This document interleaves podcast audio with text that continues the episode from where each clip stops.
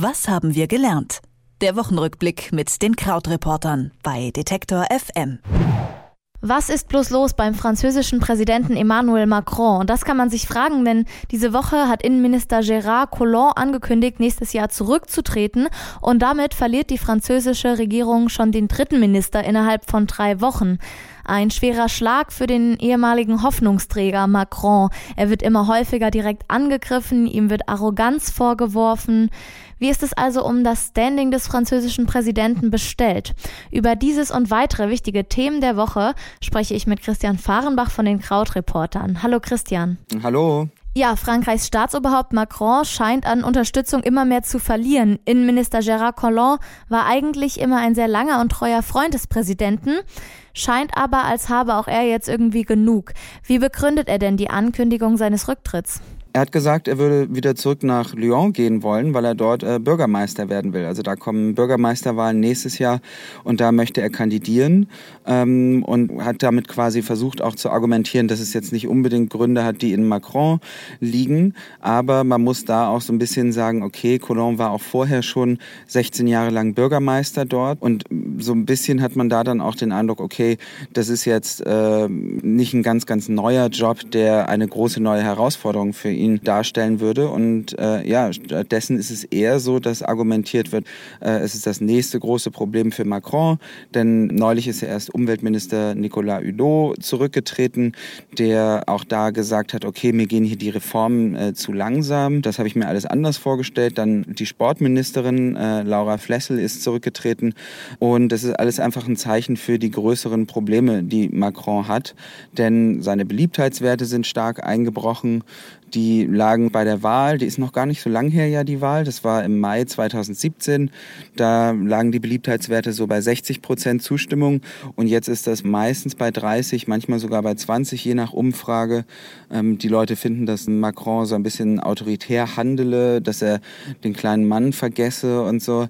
Und insgesamt ist alles so ein bisschen wie bei Merkel. Also im Ausland äh, ist die Person angesehener als daheim. Sind das auch die sogenannten Überlegenheitsallüren, von denen die Munkelei ist, die du gerade angesprochen hast? Ja, tatsächlich. Also ähm, wir haben das ja häufiger so bei ähm, auch diesen ganz krassen Politikaufsteigern gesehen. Also bei Barack Obama gab es diese Kritik dann ja auch relativ schnell, nachdem er ins Amt kam. Ähm, das hat dann auch oft damit zu tun, dass die Leute eine andere Vorstellung von der tatsächlichen Amtsführung haben, äh, wenn sie dann erstmal ja, in dem Amt sind, als äh, es für dieses Amt üblich ist. Also zum Beispiel gerade in Frankreich ist es ja so, dass die Diskussionskultur sehr, sehr konsensorientiert ist, dass man sehr lange verhandelt mit zum Beispiel den sehr starken Gewerkschaften dort und ähm, dass Macron jetzt schon auch einen Ruf hat, dass er eben, dass eigentlich immer alles zu langsam geht und dass er so ein bisschen über die Leute so hinwegbürstet. Und unterm Strich ist es aber was, was er sich nicht leisten kann, denn es sind ja auch bald wieder Europawahlen. Also nächstes Jahr, 23. Mai, wird das Europaparlament neu gewählt und da ist Macron ja sogar auch eine dieser europaweiten Symbolfiguren auch für den Kampf gegen Rechtspopulismus. Und er selber hat zu Hause ja mit dem Front National auch einen sehr, sehr starken rechtspopulistischen Gegenspieler, von dem viele halt hoffen, dass diese Partei relativ klein bleibt. Und mit einem geschwächten Macron ist das natürlich schwieriger. Wenn wir von der französischen Politik zur deutschen schauen, dann war eine große Schlagzeile Wohnungsbau diese Woche. 1,5 Millionen neue Wohnungen sollten in dieser Legislaturperiode noch entstehen. Die Zahlen nennt zumindest die Bundesregierung als Ziel.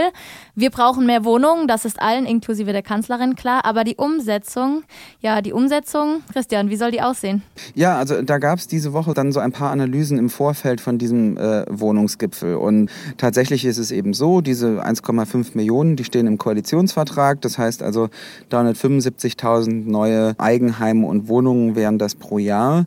Und aktuell ist es nicht so, als ob die Auftragseingänge oder die Auftragszahlen in der Baubranche darauf hindeuten würden. Zum Beispiel bei Zeit Online, die Kollegen haben sich das etwas genauer angeschaut und da wurde auch ausgemacht, okay, ein Problem ist, dass zum Beispiel Horst Seehofer, der sich das Thema Bauen und Wohnen hat in sein Ministerium geben lassen. Zwar vorher im Umweltministerium. Ähm, Horst Seehofer als Minister bisher noch kein besonders großes Interesse daran gezeigt hat. Das hat damit zu tun, Horst Seehofer hat dann seinen Staatssekretär, Gunther Adler hieß der, von der SPD, vorgeschickt der wiederum war einigermaßen beliebt auch in der Branche und war auch derjenige, der diesen Wohnungsgipfel vorbereitet hat. Jetzt ist das aber genau derjenige, der jetzt gehen muss im Innenministerium, denn er ist äh, ja der Mann, der seinen Posten räumen muss, damit Hans-Georg Maaßen vom Verfassungsschutz jetzt äh, im Innenministerium einen Posten findet. Das heißt also, auch das Thema Wohnen ist dann plötzlich von diesem ganzen Chaos rund um den Verfassungsschutz betroffen. Und das, obwohl es eigentlich so kleinere Schritte gibt. Also das Baukindergeld wurde ja genehmigt, die Mietpreisbremse wurde etwas verstärkt oder verschärft. Und das heißt, man ist so ein wenig auf dem Weg, aber ähm, im Großen und Ganzen hakt es noch sehr. Und heute findet ja dann der lang erwartete Wohnungsgipfel im Kanzleramt statt. Was wird da besprochen und welche Ergebnisse kann man sich davon erhoffen? Das fragen sich tatsächlich viele, was man sich davon erhoffen kann. Und zwar ist eigentlich die Deutung, dass gesagt wird, okay, möglicherweise geht es halt alles weiter, äh, weiter wie bisher. Das große Problem ist immer noch, dass es zu lang dauert, bis äh, Baugenehmigungen erteilt werden. Jetzt hat zum Beispiel Olaf Scholz schon angekündigt, dass er sich dafür einsetzen möchte, dass es schneller möglich ist zu bauen. Das aber nicht alle jetzt unbedingt daran glauben, dass dieser Gipfel ein großer Erfolg werden wird, zeigt sich auch daran, dass es einen alternativen Gipfel gibt. Also es gibt ähm, Mieterinitiativen und Gewerkschaften, die treffen sich heute fernab von dem Treffen der Politiker zu einem alternativen Gipfel und hoffen, dass sie dort ihre Ziele anders voranbringen können. Lösen wir uns los von der europäischen Politik und am besten gleich von dem Planeten Erde, fliegen ein bisschen ins Universum, denn der Star Trek-Schöpfer, der hat zu Lebzeiten den Stern 40 Eridani A als Heimatstern seiner seiner Serienfigur Mr. Spock angegeben.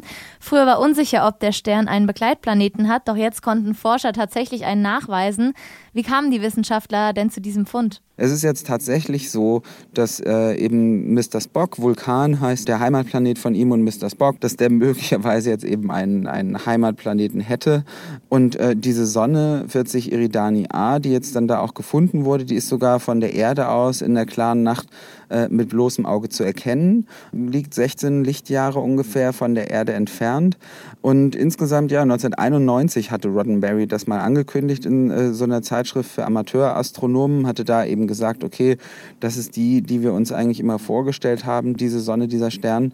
Und ja, es ist einfach, glaube ich, auch nochmal, ähm, fand ich diese Woche nochmal interessant, weil eben Star Trek so eine popkulturelle Relevanz hat, die einfach darüber hinausgeht, dass das nur irgendwie ein bisschen Zukunftsgerede ist. Also Star Trek ist ja im Prinzip eine Serie, die sehr stark dafür auch gelobt wird, wie sie äh, eine Zukunft entworfen hat, in der es eben keine Unterschiede mehr gibt nach Rasse und nach Geschlecht und Nationalität. Also zwar dann zu anderen Planeten, aber nicht äh, mehr auf der Erde. Und äh, eine Serie, die ja auch immer sehr, sehr äh, progressiv war. Also zum Beispiel gab es den ersten Kuss zwischen einer schwarzen Frau und einem weißen Mann im US-Fernsehen bei äh, Star Trek. Und ja, wegen all dieser netten Sachen dachte ich, das sei mal ein schönes Gegengewicht zu den sonstigen Problemen, die wir besprechen hier. Damit auf jeden Fall mindestens für alle Star Trek-Fans eine bedeutsame Woche. Und vielleicht bekommt man ja Lust auf die alte Serie nochmal. Oder wenn man noch mehr zu dem Planeten wissen will und warum eine habitable Zone dort zum Beispiel besteht, dann kann man es auch bei uns auf Detektor FM nachhören in einem Beitrag über genau den Planeten. Minuten. Macron, der verliert nicht nur an Beliebtheit, sondern auch einen loyalen Freund. In Deutschland gibt es eine Menge ungeklärter Fragen zum Wohnungsbau und in der Wissenschaft, da wurde Fiktion zur Realität. Das haben wir diese Woche gelernt mit Christian Farnbach von den Krautreportern. Vielen Dank, Christian. Ja, sehr schön. Vielen Dank. Tschüss. Was haben wir gelernt? Der Wochenrückblick mit den Krautreportern bei Detektor FM.